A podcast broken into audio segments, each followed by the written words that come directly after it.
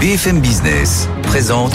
Tous les jours, j'entends quoi? De nouvelles solutions, de nouvelles entreprises, de nouvelles levées de fonds. Mais c'est extraordinaire. J'ai dit qu'il y a un vrai souci, il faut créer de l'emploi. Je suis assez d'accord avec euh, ce qui a été dit. Il suffit d'écouter BFM Business. Voilà, magnifique. Audrey Tcherkov, Thomas Asportas, Good Evening Business.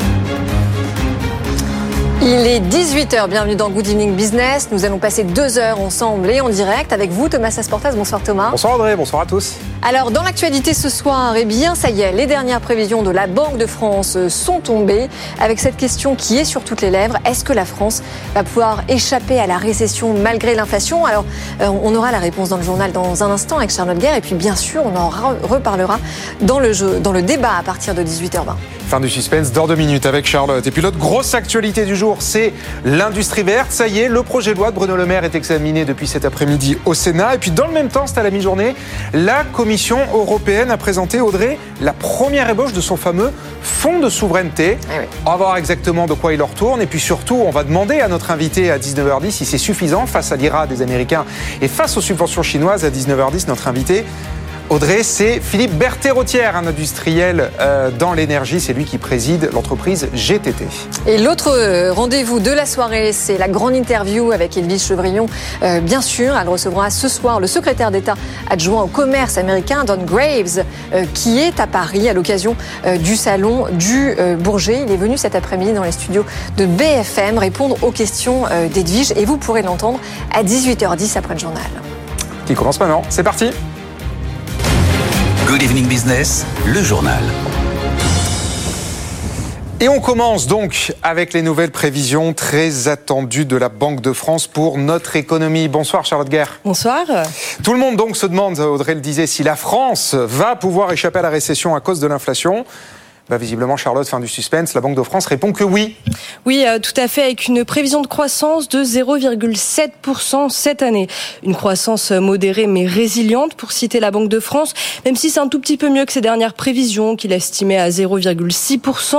Une croissance en demi-teinte, donc, qui est relancée en partie grâce à une détente des prix de l'énergie, mais ralentie d'autre part par des échanges extérieurs à des niveaux toujours un petit peu faibles. Alors, en revanche, le rapport est beaucoup plus rassurant pour 2024 et 2025, avec des prévisions de croissance de 1 et de 1,5% respectivement pour ces deux années-là. Bon, donc on échappe à la récession, la croissance résiste à l'inflation, même si, Charlotte, les prévisions de la Banque de France concernant euh, le, pouvoir d'achat et l'inflation sont quand même moins bonnes que celles qu'a publié l'INSEE la semaine dernière. Hein. Oui, alors l'INSEE c'était 5%, euh, et là la Banque de France table sur 5,6% pour 2023, avec un léger euh, recul du pouvoir d'achat de 0,4%. Un chiffre qui reste toutefois rassurant au regard du pic d'inflation qu'on a connu euh, en début d'année, 7,6% euh, en février. Les prix diminueraient euh, toujours grâce à la baisse des prix de l'énergie. Et une nouvelle aussi plutôt bonne, c'est que l'inflation devrait frôler les 2% d'ici à 2025. Par contre, la Banque de France alerte sur les prix de, l'alimentaire pour cette année parce que voilà, on a déjà noté une baisse des prix des intrants agricoles, des matières premières alimentaires, ce qui pourrait laisser songer quand même à une, baisse de prix dans, les rayons de nos supermarchés mais voilà, historiquement, ces replis n'entraînent pas de baisse de prix pour le consommateur, seulement un arrêt de la hausse des prix, des prix qui devraient donc stagner euh, pour cette année. Bon, il y a quand même pour finir une mauvaise nouvelle dans cette note de la Banque de France, euh, Charlotte, c'est le chômage qui visiblement devrait remonter. Oui, euh, exactement, il devrait se stabiliser en 2023 autour de 7,1% avant d'augmenter et d'atteindre 7,4% en 2024 et 7,6% en 2025, en lien notamment avec le ralentissement de de, l'activité et une baisse de l'emploi salarié marchand. Mais la Banque de France se veut euh, encore hein, rassurante. Ces taux restent historiquement bas, pardon, notamment par rapport à la période pré-Covid en 2019. Merci beaucoup Charlotte. Audrey, en résumé, euh, l'économie française touchée mais pas coulée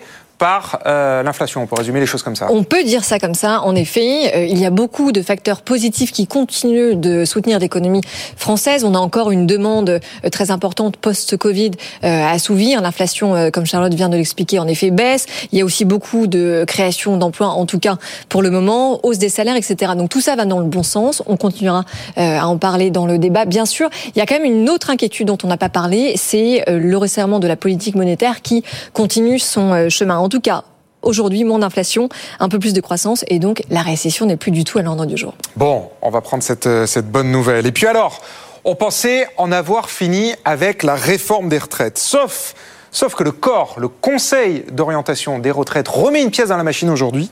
Parce que figurez-vous que le corps nous dit dans ses dernières prévisions du rapport annuel, eh bien que la réforme ne suffira pas à équilibrer le régime des retraites d'ici à 2030, comme l'avait pourtant promis le gouvernement. On voit ça avec Alexandra Paget. 13 milliards et demi d'euros de déficit en 2030 avant la réforme, près de 6 milliards une fois appliqué. C'est ce que prévoit le corps entre 0,2 et 0,3 du PIB. Le passage en force de cette loi tant décriée aura donc au moins permis de réduire le trou de moitié. Mais son objectif premier, le retour des comptes à l'équilibre, n'est pas atteint. Non seulement le rapport du Conseil d'orientation prévoit un retour durable du déficit dès l'année prochaine, mais il devrait se creuser encore après 2030 et ne repasser dans le vert qu'après 2040. 45. En cause, la situation des fonctionnaires qui restera la plus dégradée et plombera le plus les comptes. En effet, les restrictions d'effectifs et de salaires dans la fonction publique vont mécaniquement entraîner une baisse des recettes, alors que le régime des agents territoriaux et hospitaliers connaîtra des besoins de financement sur toute la période et dans tous les scénarios. Ce qui laisse donc supposer qu'il y a peu de chances d'échapper à au moins une autre réforme, même limitée à la fonction publique. Vous le savez, BFM Business vous fait vivre l'événement sur place toute la semaine. On va retrouver notre spécialiste Jean-Baptiste Huette, accompagné aujourd'hui du délégué général pour l'armement Emmanuel Chiva. Et vous allez le voir, au Bourget aussi, on parle beaucoup de l'intelligence artificielle et de ses conséquences, en l'occurrence pour la défense et l'armement. Écoutez Emmanuel Chiva. On fait les commandes plus massives, euh, on est en train de le faire, et on demande aux industriels, un, de prendre des risques, et deux, de diminuer les coûts. Parce que plus on commande, plus il est normal que le prix diminue. Et donc nous sommes en négociation avec l'ensemble de ces industriels. Je ne suis pas très inquiet. Euh, je sais qu'on va y arriver parce que nous, nous euh, tirons tous, si vous me passez l'expression, dans le même sens. Emmanuel Chiva qui s'exprimait aussi sur la question des montées en cadence et cette fameuse économie de guerre provoquée par la, la guerre en Ukraine. Et puis, et puis, on va terminer évidemment avec l'événement de la soirée. Tout le monde de la mode du luxe et de la culture ne parle que de ça. Le premier défilé de Pharrell Williams pour Louis Vuitton, c'est ce soir à 21h30 pour l'ouverture de la Fashion Week à Paris. On décrypte les enjeux business derrière ce défilé événement avec Pauline Tadevin. L'annonce de sa nomination il y a quatre mois avait fait grand bruit. Pharrell Williams, musicien, producteur, mais aussi styliste, succédait à Virgil Abloh comme directeur artistique de Louis Vuitton Homme. À l'époque, la maison s'élevait sa vision créative au-delà de la mode qui conduirait sans doute vers un nouveau chapitre très excitant. Il continue de s'écrire ce soir avec la présentation de sa première collection. Pharrell Williams en a donné un aperçu il y a quelques jours sur son compte Instagram.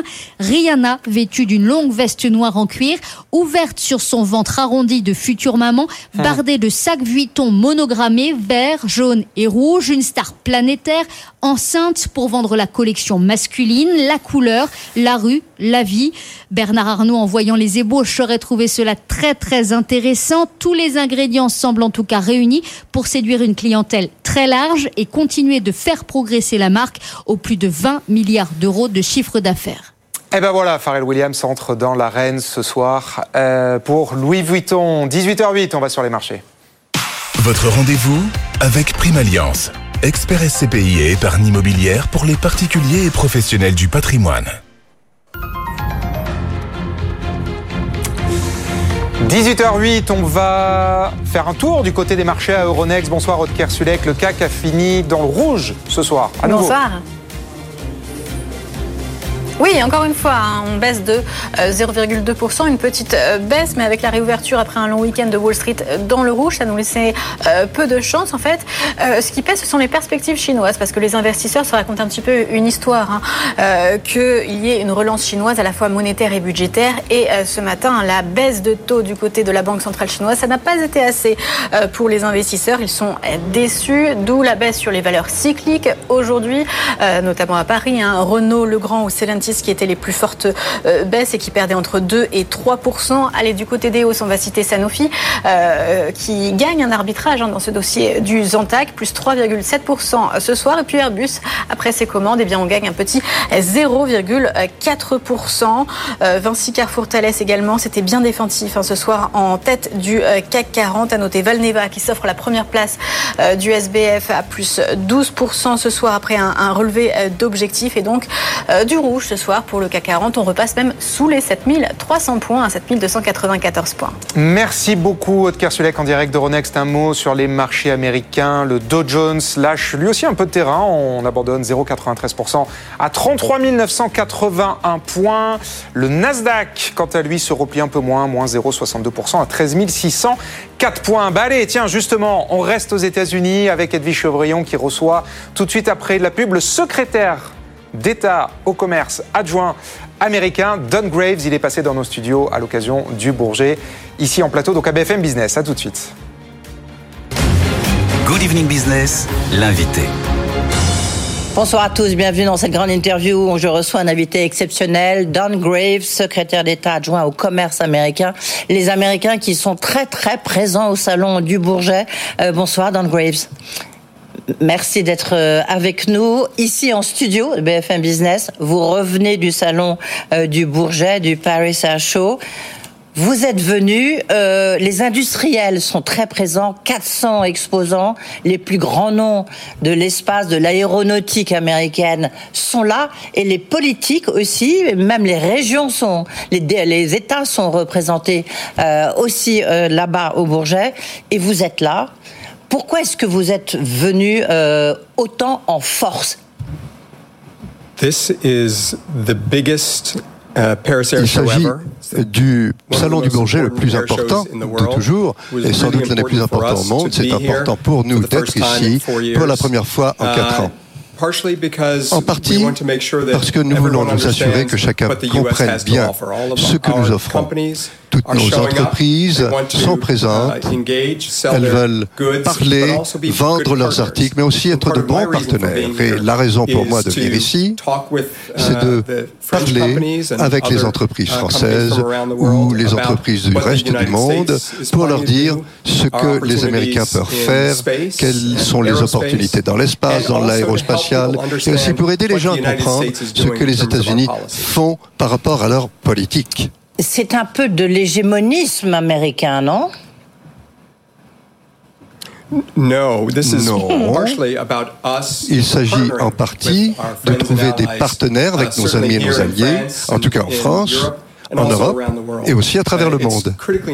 C'est très important pour nous actuellement aux États-Unis de travailler de manière collaborative, en coopération, en partenariat avec nos amis et nos alliés. On ne peut pas le faire tout seul. Vous ne pouvez pas faire ça tout seul. Il faut joindre nos efforts. Alors il y a bien sûr la guerre Boeing-Airbus, mais il y a aussi la guerre dans l'espace. Hier, je recevais euh, le patron de l'agence spatiale européenne, l'ISA, euh, John Ash- euh, Joseph Ashbauer. Il euh, disait on est en train de perdre le leadership des lanceurs. Et ce sont les Américains et of course Elon Musk avec son SpaceX qui est en train de remporter la bataille. C'est quand même une guerre commerciale. It's, it's not a, a war. The only Ce war n'est pas une guerre. La seule guerre is actuellement, the c'est celle invasion qui provient de l'invasion uh, brutale par. Vladimir Poutine en Ukraine. Et nous allons nous battre uh, ensemble that unwarranted Alors, contre une, cette une guerre Let's say competition. Ne parlons pas de guerre. It's, it's a friendly competition. C'est une uh, concurrence it's also amicale. partnership. C'est aussi un And that's partenariat. Et November, c'est pourquoi, en novembre dernier, aux uh, États-Unis, en France, partenariat launched avec la France, nous avons lancé Le dialogue spatial euh, compréhensif global. Lorsque uh, I le président Macron est venu cette année, j'ai pu lui parler du travail qu'on a fait ensemble. Dans ce dialogue spatial et nous deux, on a fait effectué une table ronde où les euh, industries françaises et américaines s'interrogeaient sur les partenariats possibles. Et nos gouvernements peuvent aussi réduire les obstacles à l'industrie de manière uh, à ce que l'on puisse faire mousser cette concurrence co- et aussi travailler ensemble, coopérer. On a le sentiment que, que pour vous, Don Graves, et c'est une des raisons de votre présence ici, c'est l'espace. Tout ce qui concerne le spatial, c'est quelque chose de très important pour vous. Quels sont les, les enjeux euh, vus des États-Unis? C'est la Lune, c'est Mars, c'est euh, c'est les lanceurs, c'est SpaceX. C'est pourquoi c'est si important, presque plus que l'aéronautique? It's so important for C'est us si important pour nous engaged in space d'être because, engagés uh, dans l'espace. parce que Il y a une crise existentielle de l'humanité, le changement climatique, notre capacité d'observer, de uh, comprendre le climat, de la modélisation, etc. Tout ça, ça se fait dans l'espace. Et nous avons une administration sur l'ensemble de ces domaines qui poursuit beaucoup de uh, développement dans ce domaine. Et on examine les répercussions de nos activités euh, de l'homme sur ces environnements. Bien sûr, c'est important, mais nous sommes aussi uh, des exporteurs. Et nous savons qu'il y a des uh, opportunités énormes pour, euh, quand il faut traiter nos minéraux essentiels par le biais de ces activités euh, dans l'espace qui doivent être commises, effectuées en partenariat. Donc, pour les Américains, vous comptez beaucoup investir dans l'espace. C'est votre priorité. The United States is doing this through our engagement with the commercial sector. Mm. En uh, coopération avec le secteur commercial, bien sûr, nous investissons dans l'espace, mais nous savons que l'initiative va venir du secteur privé. Donc, on essaie d'éliminer les obstacles pour que le secteur privé puisse traiter, absorber ces opportunités de travailler ensemble, y compris euh, que les gens soient conscients de ce qui se passe dans l'espace, dans le, ciel au dessus de nous et qu'il n'y ait pas de collision dans l'espace. Don Graves, souvent je, je parle de l'IRA, Inflation Reduction Act, en disant c'est l'arme fatale euh, américaine qui séduit beaucoup, évidemment, les industriels américains, mais qui séduit aussi beaucoup des industriels euh, français, européens.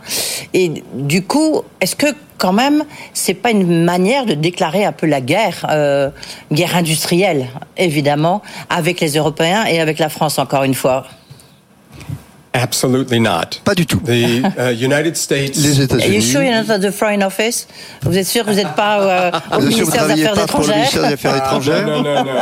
Uh, we are committed to making Nous sure nous that sommes we do our engagés part à as a s'assurer country de faire to notre part en tant que pays pour se on, uh, concentrer our commitments under the sur Paris nos Agreement, engagements au uh, terme de making l'accord sure de that we're Paris pour doing everything s'assurer that we qu'on can fait to tout ce qu'il y a reduce à faire our pour greenhouse gas réduire emissions and les émissions prevent, uh, the type of de gaz existential change euh, that à is effet de happening. serre why empêcher we've made ces transformations existentielles qui se the passent. C'est pour ça qu'on fait ces investissements. Comme l'a dit le uh, président Biden, on ne peut pas le faire of au our partners détriment de nos allies, partenaires et alliés. So dont la France. Donc uh, on veut faire tout ça uh, en partageant le travail qu'on fait pour our s'assurer que nos réglementations, notre démarche s'effectuent en collaboration. Mais vous voyez bien que les relations sont parfois difficiles lorsque bah, le président Macron, Bruno Le Maire sont allés à Washington, où vous êtes évidemment, euh, pour vous dire il faudrait qu'on puisse bénéficier, que les Européens puissent bénéficier aussi de ces avantages. Well, that's exactly Mais what we've c'est been doing exactement ce qu'on the a Trade fait and Technology avec le conseil de le- avec le CCT, le uh, conseil du commerce et de la of, technologie uh, pour éliminer ces obstacles, between, ces problèmes uh, the United States entre les and our États-Unis et nos alliés américains. Nos alliés européens, pardon. Et c'est pour ça que j'ai parlé uh, avec le ministre the Lex-Cur types of hier pour voir le between genre the de United choses qu'on peut States faire entre and les États-Unis France et la France pour réduire ces frictions also entre between nos our pays et aussi companies. entre nos entreprises. Est-ce que vous savez, euh, est-ce que vous avez les, les données, les chiffres sur le nombre d'entreprises européennes ou françaises qui ont demandé à bénéficier de l'IRA? I don't have those, that Je n'ai data pas les now chiffres because the au bout Treasury des doigts, Department and parce que other le département are du Trésor et d'autres ministères sont encore en train de mettre en œuvre le programme. Donc on n'a the pas guidelines, encore mis au point les lignes directrices. uh, Mais our opportunity here une partie to des share better possibilités, c'est de information partager with l'information avec les European entreprises companies françaises et européennes understand what pour qu'ils doing comprennent bien ce qu'on also fait work with the et French aussi government travailler avec le gouvernement uh, français we have very similar approaches pour que nos this démarches is not about soient stealing semblables. French Il ne s'agit pas companies or de European euh, companies. prendre le pain dans la bouche des entreprises françaises ou européennes. Non? Un petit peu. No, it's it, it's it's all about making sure that we're Non, doing il our s'agit de part s'assurer to qu'on fait make our notre commitments, part pour uh, tenir nos uh, engagements, to prevent climate pour change, empêcher uh, le changement and climatique. We're certainly investing in Nous our investissons industries, dans but we nos industries, certes, mais nous voulons with aussi our faire allies des here, partenariats uh, in avec Europe. nos alliés And en we're Europe going to get our et programs on va aligned with one publier nos programmes Vous- et les harmoniser avec les vôtres. Vous, disiez, à juste titre, la seule guerre qui existe, évidemment, c'est celle qui existe entre euh, l'Ukraine et la Russie avec ses conséquences. Une des conséquences, justement, c'est le réarmement que ça soit de la France, bien sûr, de l'Allemagne, des États-Unis. Donc, c'est un réarmement. Vous l'avez observé, par exemple, au, Salon du Bourget. Est-ce qu'il y a cette même volonté, quand même, de retrouver une forme de souveraineté dans l'armement, dans le réarmement? Nous apprécions l'engagement uh, du président Macron, de nos alliés et uh, partenaires européens uh, de soutenir les Ukrainiens. Je crois que nous allons continuer de travailler avec la France, avec nos alliés européens, pour protéger la souveraineté ukrainienne pour uh, empêcher Poutine de uh, continuer cette guerre d'agression. Uh, Nous allons poursuivre cet effort jusqu'à la fin. Oui, mais on voit bien que l'OTAN joue un rôle très important, évidemment, dans cette, euh, dans cette guerre. du coup, ça a des conséquences. On voit les, les Allemands, les pays de l'Est, qui appartiennent pourtant à l'Union européenne, acheter américains. Euh, vous comprenez que ça puisse poser un problème au niveau européen? Je fais allusion au F-35 euh, euh, allemand, euh, mais. Bah, il y a d'autres pays de l'Est aussi qui vont acheter américains, et pas français ou européens. Ce que je peux dire, c'est que les États-Unis achètent aussi pas mal de matériel de la France. Donc je crois que plus on a un marché ouvert et libre, plus on peut s'assurer que les entreprises françaises peuvent vendre sur le marché américain et les Américains, les entreprises américaines en Europe. On a beaucoup parlé, évidemment, dernière question, on a beaucoup parlé euh, des relations entre les États-Unis, l'Europe et la France.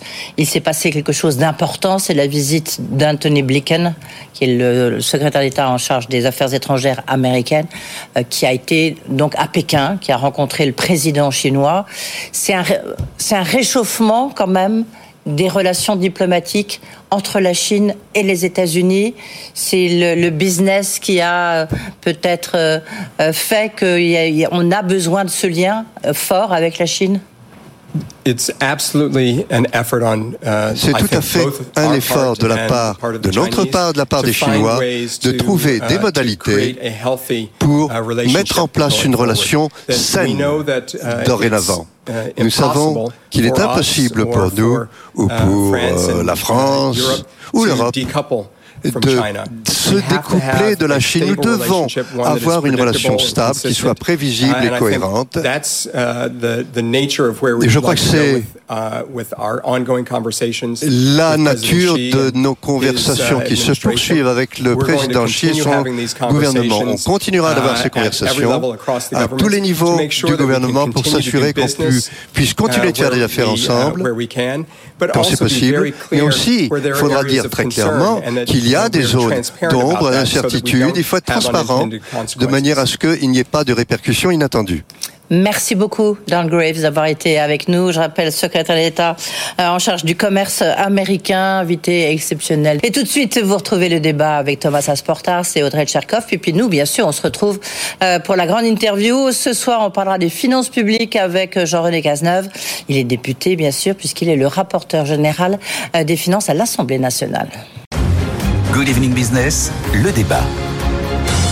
18h27 sur BFM Business, la suite de Good Evening Business et le top départ du grand débat avec autour de la table pour nous accompagner ce soir Jean-Marc Sylvestre, bonsoir. bonsoir. Éditorialiste à Atlantico et face à vous Bruno Coquet, bonsoir. Chercheur associé à l'OFCE et Léonidas Calogéropoulos, bonsoir. Bonsoir. PDG de médiation et arguments et des entrepreneurs pour la République. Messieurs, Audrey, on démarre, évidemment, c'est tombé à 18h avec les dernières prévisions macroéconomiques de la Banque de France, elles étaient très attendues parce qu'elles répondent à cette question que tout le monde se pose depuis des mois. Est-ce que la France va pouvoir échapper à la récession malgré l'inflation? Visiblement, la réponse est oui, Audrey. Alors, en effet, n'en déplaise à, Bruno Coquet, la croissance française, elle se maintient. C'est euh, une réalité. Alors, euh, il y a évidemment plusieurs facteurs positifs qui expliquent cela, euh, notamment le fait que, en réalité, on a encore une demande post-Covid à assouvir. Le secteur manufacturier bénéficie, pardon, de la chute des matières premières. Enfin, le choc de l'énergie passé. L'inflation, finalement, n'augmente pas autant que. Et on a tenu. Et on a tenu. alors, aussi parce qu'il y a eu plus de création d'emplois que ce qu'on avait anticipé, euh, qu'il y a eu des hausses de salaire aussi plus qu'anticipé, que le SMIC est indexé, euh, je vous rappelle qu'il est revalorisé au même rythme euh, que les prix. Maintenant, euh, ce qui est intéressant, c'est qu'on est en train de tester la nature de cette croissance, parce que je suis, suis pas tout à fait certaine que cette croissance soit vraiment euh, liée aux forces du passé. C'est peut-être aussi un peu euh, structurel. En tout cas, toujours est-il que un chouille moins d'inflation, un chouille plus de croissance, ça fait que la récession n'est plus à l'ordre du jour. Allez, on vous fera réagir tous les trois juste après le rappel des titres de Faiza Younsi. BFM Business, l'info éco. 18h29 sur BFM Business, le rappel des principaux titres de l'actualité avec vous, Faiza Younsi. Bonsoir Faiza. Bonsoir Thomas, bonsoir Audrey, bonsoir à tous. La Banque de France, un petit peu plus optimiste pour l'économie française. Elle relève légèrement sa prévision de croissance à 0,7% pour cette année dans sa dernière publication. Le coup de frein est un peu moins brutal par rapport à l'an dernier grâce à une détente des prix de l'énergie notamment. Cette croissance est modérée mais résiliente, souligne l'institution. Deuxième journée au Salon du Bourget, il y a encore beaucoup d'annonces aujourd'hui Philippine Airlines commande 9 gros porteurs à 350 Airbus. Et puis la compagnie aérienne Air India a confirmé ce contrat portant sur 250 avions à Airbus, 220 pour Boeing. Coût total 70 milliards d'euros, prix catalogue. Et notez bien que Tech Co sera ce soir en direct du salon pour parler des principales innovations cette année. Ce sera à partir de 20h. La Chine signe avec le Qatar un nouveau contrat de grande ampleur sur le GNL, deuxième contrat historique en moins d'un an. Le Qatar va fournir 4 millions de tonnes de gaz naturel liquéfié par an à la Chine pendant 27 ans. Par ailleurs, Pékin achète de plus en plus de pétrole à Moscou, quasiment 10 millions de tonnes le mois dernier, plus haut niveau depuis le début de l'invasion de l'Ukraine. Coup dur pour les JO à un an de la compétition. Le siège du comité d'organisation a été perquisitionné aujourd'hui dans le cadre de deux enquêtes sur des soupçons de favoritisme et de détournement de fonds publics, déclare le parquet national financier. D'autres sites ont été ciblés, notamment les, les bureaux de la Solidéo. Alors que Bercy veut serrer la vis sur les arrêts maladie, Geoffroy Roux de Bézieux est monté au créneau à quelques jours de la fin de son mandat de président du MEDEF.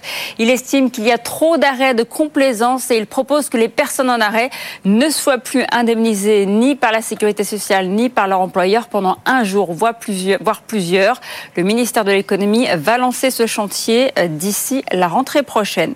Et on termine avec cette mauvaise passe pour les spiritueux. Les exportations françaises plongent cette année selon la Fédération française du secteur. Elles ont déjà chuté de 20% au premier trimestre à cause de l'inflation qui détourne les consommateurs et puis par ailleurs qui fait gonfler les coûts des matières premières. Les professionnels redoutent que cette année soit difficile. Mmh. On jette un œil à la clôture à la Bourse de Paris. Le CAC 40 termine en repli de 0,27%. Euh, clôture à 7294 points. On est repassé sous les 7300 points. Merci, merci beaucoup Faiza. On vous retrouve à 19h30 pour un nouveau journal. 18h32 sur BFM Business. C'est reparti pour le grand débat. Good Evening Business, le débat. Et pour nous accompagner ce soir autour de la table, donc Jean-Marc Sylvestre, Léonidas Calogéropoulos et Bruno Coquet. Bruno, vous réagissez en premier. Audrey, vous tendez une perche sur la croissance. Bah, c'est une bonne nouvelle. Si, ça, si on échappe à la réception, on va dire que c'est une bonne nouvelle. On peut dire que c'est dans le la norme de ce qui se fait en ce moment hein, comme prévision. C'est pas radicalement euh, différent, ça nous annonce pas euh, euh, un futur beaucoup plus rose ou beaucoup plus noir. On est, on est dans la ligne. Qu'est-ce qui qu'est-ce qui a changé depuis le début de l'année entre la prévision au FCE qui est basée sur des comptes de 2022 Là, on est sur des comptes du premier trimestre. Donc on a Vos prévisions à vous, en l'occurrence. Ouais, on a des on a des informations supplémentaires.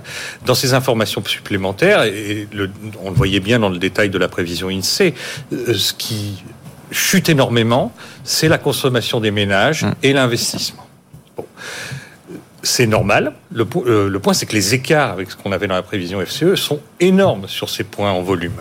Et donc, du coup, ce que ça veut dire, c'est qu'on a euh, toujours du mal à faire ce partage volume-prix avec beaucoup d'inflation.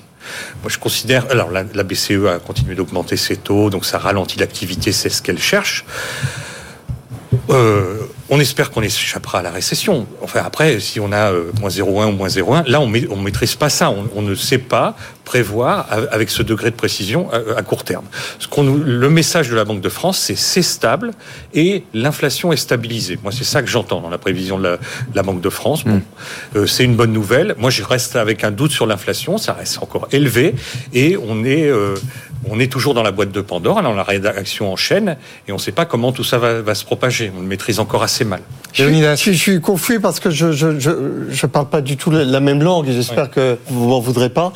Euh, J'ai jamais rencontré un, chef d'entreprise qui regarde euh, l'ensemble de ses paramètres pour entreprendre il, entreprend parce qu'il a un projet, parce que euh, il y a des opportunités, parce qu'il y a des talents et parce qu'il y a une dynamique. Et on est euh, dans notre pays à, à avoir eu une semaine extraordinaire. On a Vivatech, Salon du Bourget, des, des marchés euh, que l'on décroche, de l'innovation extraordinaire. Et ça, je vous le dis, mais en conscience, dans, dans les tripes d'entrepreneurs, et, et, et, je me considère comme ayant le devoir de représenter les tripes de tous les entrepreneurs ici. Je suis désolé, c'est ça qui fait la croissance. Ce n'est absolument pas tous les paramètres. Alors, tous ces paramètres, au bout d'un moment, quand il y a des sauts de paramètres négatifs, ça finit par euh, étouffer euh, le feu qui couve. Mais euh, rien n'a réussi jusqu'à présent à, euh, comment dirais-je, entamer cette dynamique qui existe dans notre pays. Et je suis navré, mais les prévisions de croissance euh, euh, de la Banque de France, elles en rendent compte avec un certain nombre de paramètres économiques et économétriques, et j'allais dire appartenant au langage que vous tenez. Mais il y a un substrat euh, qui est inexpliqué dans cette équation. Tous les prévisionnistes, comme vous, considéraient que la récession était inévitable. Or, aujourd'hui, nous avons des chiffres qui démontrent que la, la, puissance entrepreneuriale, voire la révolution entrepreneuriale que traverse notre pays, est infiniment plus forte que ces paramètres. Et il va bien falloir à un moment donné que les économies se décident à le modéliser. Mais en tous les cas, je pense que c'est véritablement le reflet de non, non, mais c'est sûr que, là où là où vous avez raison, c'est que euh, la réalité fait mentir toutes les prévisions économiques. On n'arrête pas d'annoncer une récession qui n'arrive pas. On n'arrête pas d'annoncer un mur des faillites qui n'arrive pas. Alors ceci dit, la fin des embauches qui La fin des embauches, l'augmentation du chômage, mais euh, à cette nuance près que la situation aujourd'hui est un peu différente dans la mesure où, un, on a une politique monétaire qui continue de se resserrer et on sait que le temps qu'elle se traduise dans l'économie réelle, ça prend 12 à 18 mois à peu près et que euh, on a des taux d'intérêt donc qui continuent d'augmenter et que les politiques de soutien s'arrêtent. Oui. Et la différence, elle peut se faire là. Alors Jean-Marc, votre réaction, ce chiffre, 0,7%, on, surnage au-dessus de la récession, ou alors, comme le dit Léonidas, c'est vachement bien d'arriver à ce résultat-là par les temps qui courent. Bah écoutez, euh, vous me connaissez, je suis un peu de l'avis de de Léonidas, c'est que euh, il y a un commerce de la peur qui a qui a qui a fleuri en France euh, au moment du Covid notamment, euh, en pensant que le système allait s'écrouler, euh, avec effectivement des, des, des, milliers de faillites. Il n'y a pas eu des milliers de faillites. Je relisais encore un papier qui avait été fait. Les PGE, c'est-à-dire ce remède miracle qui a permis à quand même un certain nombre d'entreprises d'avoir de la trésorerie, ne serait jamais remboursé et aboutirait à des sinistres et à des à des à des, à des Cassandres pas possible. Donc on, a, on ne croyait pas non plus au rebond de l'après-Covid et on ne croyait pas à une, à une, à une progression euh, liée euh, à l'évolution structurelle euh, des économies mondiales. Ce qu'on n'avait pas prévu, c'est vrai, c'est la cassure inflationniste provoquée par la guerre en Ukraine et par le, le, clash sur les matières premières et notamment le, le, pétrole et les biens alimentaires.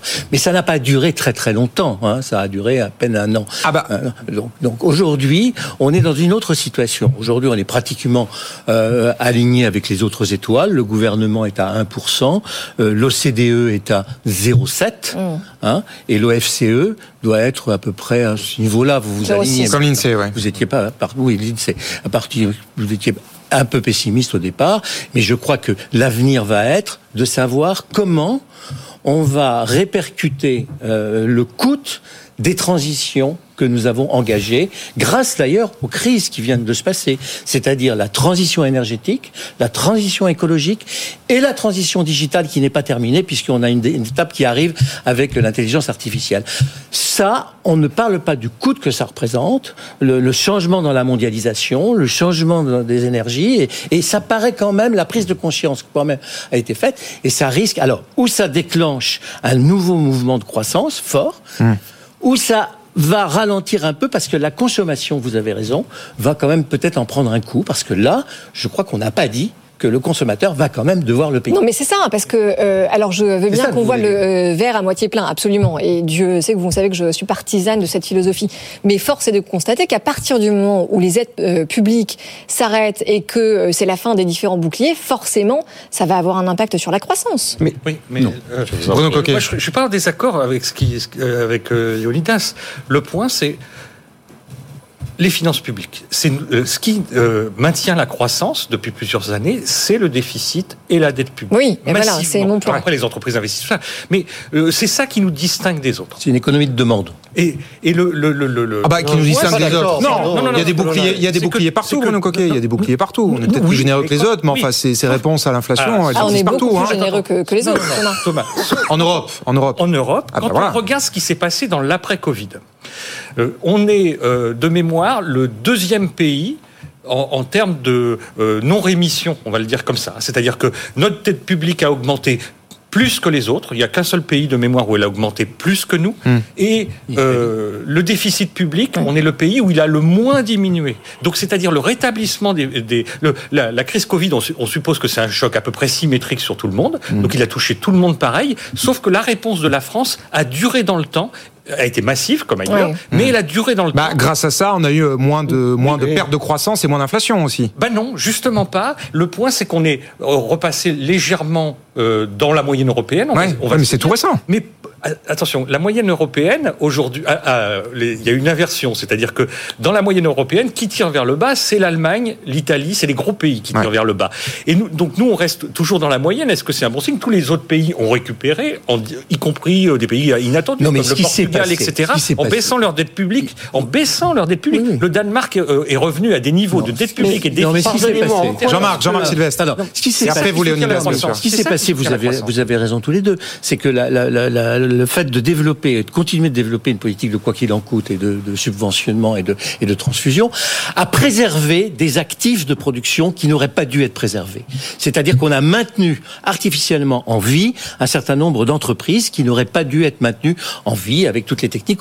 Bon, aujourd'hui, c'est vrai qu'on a une activité, mon cher Léonidas, une activité chez les chefs d'entreprise qui est très euphorique et très viva. Mais ce sont des, ce sont des gens qui sont, qui sont des virtuoses de l'économie d'offres. Vivatech, c'est quand même euh, les start-up, c'est le nouveau. La défense, me dites pas que la défense n'est pas muée par les politiques de public, parce que la défense, elle est totalement, quasiment à 100%, financée par les politiques publiques. Mais là aussi, vous avez de l'innovation et vous oui, avez. mais vous avez également de l'innovation dans l'environnement. Vous avez de l'innovation dans l'énergie. On va avoir un problème, c'est de, ça va être d'élaguer, de, de nettoyer, d'assainir notre système de production. Oui, mais on va le faire doucement. on va sans doute le faire plus longtemps. Pas si certain que vous que les entreprises qui ont été, euh, qui ont survécu grâce à mm. ces aides étaient véritablement euh, destinés à mourir et qui vont finir par mourir. Regardez le, nombre de, nombre. regardez le nombre de restaurants, de cafés-restaurants et de boulangeries, eh ben, par exemple, qui ont changé de propriétaire. Ah bah, je constate. Hein eh ben, jamais il y a eu un. Vous avez, vous avez vu Eh ben, vous, elles ont changé de propriétaire. la vie économique a continué. parce qu'elles ont été vendues a vendu, à la casse et rachetées par. Peut-être la vie économique a continué et elle oui, mais c'est exactement je dis simplement que simplement que la la, la, la, seule équation la seule équation de déficit et les seules euh, équations macroéconomiques n'expliquent pas l'extraordinaire dynamique qu'il y a dans notre pays. Alors cette dynamique n'a pas été cassée, et de ce point de vue-là, je salue les politiques publiques qui ont été menées. Je sais qu'elles amènent à des déficits, et je ne me félicite pas de ces déficits. Mais en revanche, pour le moment, euh, le pari qui est fait, et c'est un pari qui a son, ses mérites, c'est de dire que le plein emploi va permettre assez rapidement de rembourser l'ensemble grâce à des rentrées fiscales. Alors, ah dans, les, dans les prévisions annoncées, justement, le chômage est censé repartir à la hausse. Hein. Oui, mais pardonnez-moi, euh, Audrey, mais ça fait combien de temps que le chômage est supposé repartir à la hausse. je suis d'accord. Vous savez, ça fait au moins un an que tous les mois, il est supposé repartir à la hausse et qu'il ne repart pas à la hausse. Donc je veux bien que ces prévisions euh, euh, soient, euh, je ne sais pas, des pitis, mais très respectables. Oui, hein, D'ailleurs, la piti, le chef économiste de la Banque de France, sera là demain eh matin à votre place dans la matinale. je salue la piti par anticipation. Mais en tout état de cause, sur, cette chômage. mais sur l'emploi, il continue de croître. Mais je, je voudrais décorer corréler euh, les analyses, euh, encore une fois, macroéconomiques et des critiques que l'on peut faire sur la situation de nos finances publiques. Pour le moment, il y a une dynamique qui n'a jamais été cassée. Et cette dynamique, le fait qu'elle soit pas cassée, c'est probablement... Oui, mais je rappelle que le resserrement de la, politique monétaire va commencer à se faire ressentir beaucoup plus que ça n'a été le cas jusqu'à présent. Jean-Marc, le mot de la fin, il nous reste 20 secondes. La c'est vous qui la faites parce que ça vous fait plaisir intellectuellement. Mais, le moteur, pardonnez-moi. C'est pas, et philosophiquement aussi. oui, le moteur, le moteur de la croissance, c'est évidemment le chef d'entreprise avec ses petits doigts musclés Absolument. qui fait marcher son compte d'exploitation. Eh ben, vous voyez qu'on est d'accord. Bah, bien sûr. Premier point. Et puis deuxième point, bah, vous avez des économistes qui font la synthèse de tout ça et qui nous donnent une ligne à moyen et long terme. Ils se trompent ou ils se trompent pas, mais pour en général. Je ne suis pas totalement certain qu'ils aient intégré la dynamique entrepreneuriale qu'il y a dans notre pays. Bon, vous auriez voulu d'innovation, un nombre de secteurs. Vous auriez Encore une fois, l'environnement, l'énergie, le numérique, euh, la santé, le nombre de domaines qui sont en innovation de rupture est absolument considérable. Oui, dans une je vous ai dit, on a, au même moment, on a des mutations sans précédent. On, a des mutations extraordinaires à financer. Et alors justement, justement, justement, Jean-Marc, vous en parliez, vous en reparlez, les mutations extraordinaires à venir. Il y a notamment la décarbonation. Bien bah, ça tombe bien, l'industrie verte, le projet de loi de Bruno Le Maire. On va voir s'il est à la hauteur, mais en tout cas, il commence à être examiné au Sénat à partir d'aujourd'hui. On parle de ça après la pub. Good Evening Business, le débat. Allez, 18h46 sur BFM Business, la suite du grand débat de Good Evening avec ce soir Jean-Marc Sylvestre, Bruno Coquet, chercheur associé à l'OFCE, Léonidas Kalogeropoulos, PDG, fondateur de Médiation et Arguments et des entrepreneurs pour la République. On le disait, Audrey, avant la pub, maintenant on passe au débat autour de l'industrie verte. Le projet de loi Bruno Le Maire est examiné au Sénat depuis le début de l'après-midi. Et pour faire simple, Audrey, visiblement, pour sauver notre industrie, eh ben, il va falloir sauver l'écologie. Enfin, c'est en sauvant l'écologie qu'on va sauver l'industrie. Et l'inverse aussi, hein oui, absolument. Mais en tout cas, euh, enfin, il est certain que si on veut dépolluer la France, ça passe clairement par l'industrie. Maintenant, euh, donc ce texte, il est très important parce qu'il il devrait permettre de desserrer l'étau des contraintes, des contraintes administratives. Dieu sait que c'est le euh, gros sujet en France. Maintenant, il y a aussi un autre sujet qui est absolument essentiel, qui n'est pas encore traité. J'espère que ça va l'être aujourd'hui. C'est euh, ce dispositif qui vise à ralentir la bétonisation euh, du pays, parce que en 2030 2031, on est censé avoir diminué de moitié la bétonisation donc de la France et à partir de 2050, dès qu'on accordera un permis de construire, eh bien on devra rendre une surface équivalente. Et donc il faut absolument exclure de cette règle, vous l'imaginez bien, les projets d'industrie verte parce qu'on ne peut pas décarboner si on, ne développe pas euh, les projets de euh, décarbonation. Jean-Marc Sylvestre. Non, mais je suis, assez étonné qu'il y ait la contradiction entre votre discours, euh, Monsieur Audrey, parce que d'un côté, vous, vous considérez que c'est effectivement une très bonne chose d'avoir. Euh, bah, qu'on euh, dessert les taux sur les contraintes administratives. Mais de, mais de l'autre côté, il va falloir effectivement, principalement, et d'ailleurs c'est le seul levier qu'on a, hein, parce que le levier du financement, on n'est pas, ah très riche. On n'est pas riche comme les Américains. C'est effectivement de desserrer complètement les contraintes administratives, dont les permis de construire. Parce que si on ne construit hmm. les, les, les les installations industrielles que sur les anciennes friches euh, qui n'ont d'ailleurs pas été dépolluées elles-mêmes, euh, bah, on va mettre 10 ans et qu'au bout de dix ans, ben, je connais des industriels. C'est une impérative nécessité. Il n'y a pas d'autre choix. Il faut impérativement qu'on surmonte cette difficulté. Et euh, objectivement, il va falloir aussi que l'on surmonte des blocages idéologiques. Quand j'entends des écologistes dire que euh, l'économie est en guerre contre le vivant, je l'ai quand même entendu sur une antenne du service public, il y a manifestement l'idée que toute économie est nocive à l'environnement. Nous savons que ce n'est pas le cas. Et Dieu merci, cette dynamique qui est apportée, je ne crois pas dans les lois pour faire euh, de l'industrie et de l'innovation entrepreneuriale. Je pense en revanche que grâce aux lois, on peut lever les obstacles. Effectivement, euh, c'est bien l'objectif de Bruno Le Maire et euh, mm. il faut le saluer. Maintenant, cette question du zéro artificialisation des sols est un est un est un frein physique à ce progrès. Et si on veut un progrès décarboné, il va falloir qu'on le fasse sauter. Non, mais en soi, non, mais en soi, dire qu'on passe au tamis les projets et qu'on ne garde que qui sont que ceux qui sont plutôt vertueux et pour la planète euh, et pour le pays, ça c'est une bonne chose c'est c'est enfin, c'est salutaire, mais vous savez c'est très difficile de faire le, le, le bilan euh, que quand vous avez euh, euh de l'aviation euh, qui est décarbonée. En ce moment on en parle beaucoup. Bien sûr, bien sûr, bien sûr. évidemment il y a des gens qui peuvent dire mais l'avion continue de polluer, mais quand il pollue dix fois moins que l'avion d'avant, eh bien c'est un progrès absolument oui. indubitable. Il y a quand même des gens pour vous dire ah oui mais ça continue de polluer donc faudrait l'arrêter. Donc il y a là des arbitrages sur lesquels il va falloir être courageux. Et je pense qu'il va falloir d'autant plus être courageux qu'on sait à quel point euh, les échecs ou comment dirais-je euh, les renoncements qu'on a pu avoir devant euh, le dogmatisme écologique nous a conduit à faire beaucoup de bêtises. Et je pense en particulier à ce qui s'est passé avec le nucléaire. En tout, cas, en tout cas, ce qui est intéressant dans ce que vous dites les uns et les autres, et c'est aussi ce que dit le ministre, c'est que le nerf de la guerre, en tout cas en France, concernant l'industrie verte, c'est pas les subventions, c'est pas l'argent, c'est voilà. l'innovation et l'industrie. Non, mais la simplicité administrative et réglementaire et le foncier et la disponibilité des terrains. C'est-à-dire qu'il y a quand même un truc de dingue. Hier, les Allemands ont confirmé la méga usine d'Intel à 30 milliards d'euros avec 10 milliards euh, de la part du contribuable allemand. Mais si la France a loupé cette usine, c'est pas parce qu'on n'avait pas l'argent, c'est parce qu'on n'avait pas de terrain pour accueillir l'usine. C'est quand même dingue. 90% des interco en France ne peuvent plus accueillir de projets ouais. d'industrie d'ampleur. Vous avez une grande hein. partie des maires qui ont décidé de ne plus signer un seul permis de construire, y compris pour le logement. Si vous avez la crise du logement qu'on a aujourd'hui, oui, oui. Eh c'est exactement la même logique que dans la crise industrielle. Moi, j'ai une question Bruno Coquet. naïve, une approche naïve. Ah, d'habitude, c'est nous qui posons les questions. Mais bon, alors on vous écoute. Non, le point, c'est que je, euh, on a des, une désindustrialisation depuis 40 ans. Donc on a fermé des usines, comme mmh. On a des friches. On a des, ah, des friches où il n'y a rien. Enfin, si je comprends bien. Donc c'est vrai, on a des friches par. On, a, des friches qui n'ont pas été dépolluées. Alors certaines, certaines sont polluées. J'imagine que toutes ne sont pas polluées pareil quand même.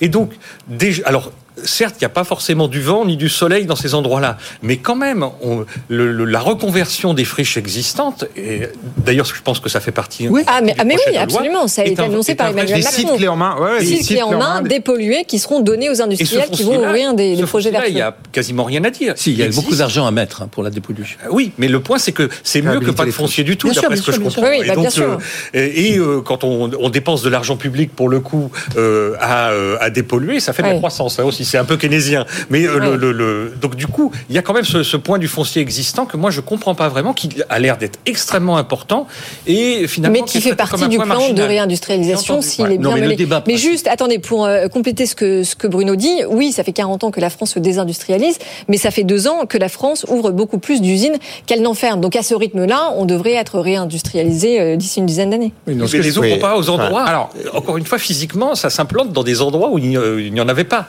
Donc du coup, Bon, en tout cas, en tout cas, ce texte de Bruno Le Maire, il essaie de faire bouger les choses au niveau français. Euh, la Commission aussi veut essayer de bouger. Évidemment, on peut pas rester les bras croisés face aux Américains et face à la Chine. Et à la mi-journée, la Commission a présenté l'ébauche de son nouveau fonds de souveraineté. On avait au mois de mars le Net Zero Industry Act. Là, on a une nouvelle brique. Donc, ça s'appelle le STEP, le Strategic Technologies for Europe Platform.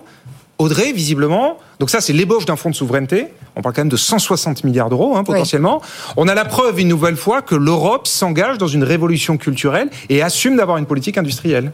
Oui, et je souligne parce qu'on n'arrête pas de critiquer sur ce plateau les temps très très très très longs de la Commission européenne. En réalité, si on regarde le euh, à partir du moment où l'IRA a été présenté par l'administration Biden et les premières réponses européennes justement sur ce plan-là, euh, il s'est écoulé juste six mois. Donc un, ça c'est un temps record. Euh, si on regarde les montants consolidés qui sont prévus euh, justement pour venir contrer cet, cet IRA américain, on est à peu près en tout hein, à 2% du PIB de l'UE. Donc euh, c'est à peu près 350 milliards d'euros. Donc c'est pas si ridicule que ça. Donc il me semble en tout cas que euh, euh, l'Union européenne, et l'Union européenne des, arrive des à, à, à, bâtir des performances extraordinaires ouais. dès qu'elle est dans l'adversité. Dans l'urgence. Dans l'adversité ouais. et dans l'urgence. Et d'ailleurs, toute la construction européenne s'est faite dans l'adversité et dans l'urgence. Et finalement, la réactivité, que ce soit sur le plan sanitaire, sur le plan économique, elle n'est pas, elle est pas négligeable. Reste la question qui n'a pas encore été euh, tranchée et qui est peut-être la grande révolution à venir, c'est est-ce que l'Union européenne sera capable d'avoir une fiscalité qui lui est propre, qui ne soit ah. pas juste euh, l'agrégation des fiscalités euh, de, de chacun des États membres? Et ça, c'est une révolution à laquelle, pour le moment, ah, les États membres est pas là. On n'en est pas là, mais il y a plein d'idées. Vous avez vu que le Parlement a plein d'idées de taxes nouvelles. Non pas que je sois favorable à des taxes nouvelles, mais il peut y avoir oui, des ressources propres. Des ressources propres, hmm. c'est effectivement une perspective nouvelle. Jean-Marc Sylvestre, je vois faire la moue. Oui, parce que je suis pas impressionné par les montants dont on parle, parce que euh, même l'acte américain, il représente 370 milliards ou 380 milliards euh, de dollars d'investissement sur 10 ans. Oui. C'est-à-dire en gros 40 milliards euh, par an. 0,2 points de PIB. Hein, 0,2 points de PIB. C'est pas énorme. Hein. C'est, c'est, ça permet de passer la campagne électorale de Biden, ça. Mais Mhm. pour aller au-delà, ça va être ouais. compliqué. Hein. Euh, et et, le, et le, le premier acte de la, de la Commission européenne, c'est d'avoir signé pour combien? 170, quoi. hein, 170, 181 milliards. C'est-à-dire trois fois moins que, que les Américains sur, sur la période à peu près équivalente. Les, les- les estimations qui ont été faites sur les besoins de financement de façon à assumer la révolution euh, verte et la mutation dans et d'être aux normes euh, dans les années euh, 30 et, et 50 pour les avions, c'est de 40 à 50 milliards par an. Il faut les trouver ces 40 à 50 milliards par an d'investissement. C'est pas du public, hein, ça faut, faut, faut dégager du, du privé, mais on, on en est quand même relativement loin. Alors c'est vrai, Léonidas a raison, l'Europe a fait quand même beaucoup de beaucoup de progrès, et parce que bah, parce que la, la crise rend intelligent hein, en général. On a, Ah, c'est une a- bonne formule, ça. On a tous un. Bah Bruno oui. Coquet, le Vous mot, avez- le mot de la fin pour vous. C'est bien que l'Europe av- avance vite. Bah, bien sûr. Le, le- le point, c'est qu'il faut voir aussi qu'en en contrepoint de ce fonds européen, on a aussi une libération des aides d'État. Oui, voilà. C'est ce que ça veut dire, c'est c'est la, la permission pour les États de subventionner leurs entreprises sans qu'elles soient mises en cause, sans qu'ils soient mis en Exactement. cause euh, Ça, c'est une révolution culturelle. hein. Oui, c'est une révolution culturelle, Mais c'est aussi ce qui fait qu'on peut mettre les pays européens en concurrence. On l'a dit au chapitre Ouais. précédent avec Intel, on l'a dit sur Tesla, etc. Et donc, du coup, ça, c'est quand même un sujet. Alors, les Américains euh, aussi se sont fait prendre à ce jeu-là euh, avec l'usine Volkswagen, qui finalement sera au Canada. C'est Ouais, exactement la même logique parce qu'ils ont un accord de libre-échange euh, au sein de l'ALENA et qui permet ça. Mm. Et, et donc, nous, on, on risque aussi d'être dans ce tuyau, c'est-à-dire d'être mis en concurrence en permanence. Et ça, c'est pas très bon. Euh, voilà, parce que ça fait dépenser beaucoup d'argent. Alors, certes, l'effet de levier européen est plus grand, de- du fonds européen est plus grand, mais quand même une, bonne coordination. Mais quand des même, l'Europe se réveille. L'Europe se réveille, Voilà. l'Europe privée Quand- et publique quand- se eh, réveille. Oui, Quand tu as réclamé un impôt européen, Léonidas, on peut peut-être attendre parce que des impôts. On en reparlera la prochaine fois. On en reparlera la prochaine fois. J'ai souligné que C'était pas à l'ordre du jour. C'était pas à l'ordre du jour aujourd'hui de, entrepreneur, je trouve que vous avez Donc une fiscalité votre- uniforme, mais pas euh, adaptée Allez, mais vous savez que euh, Léonidas ne peut pas hein. s'empêcher de faire un peu de provoque. Merci, merci à tous les trois d'avoir été là. Léonidas Calogéropoulos, Bruno Coquet, Jean-Marc Sylvestre. C'est déjà la fin du débat, Audrey Oui, évidemment, quand voilà, on mais on reste ensemble puisqu'on a euh, notamment une, une interview qui arrive. On va parler industrie verte et souveraineté avec le PDG de GTT. Absolument. En attendant, bah, la première heure est déjà finie de Good Evening. Vous pouvez retrouver tous ces bons moments sur notre site internet en flashant le QR code, sur les réseaux sociaux, en podcast. Vous voyez, on est partout. Et puis on se retrouve bah, après la pub en direct à 19h À tout de jusqu'à 20h. À tout de suite.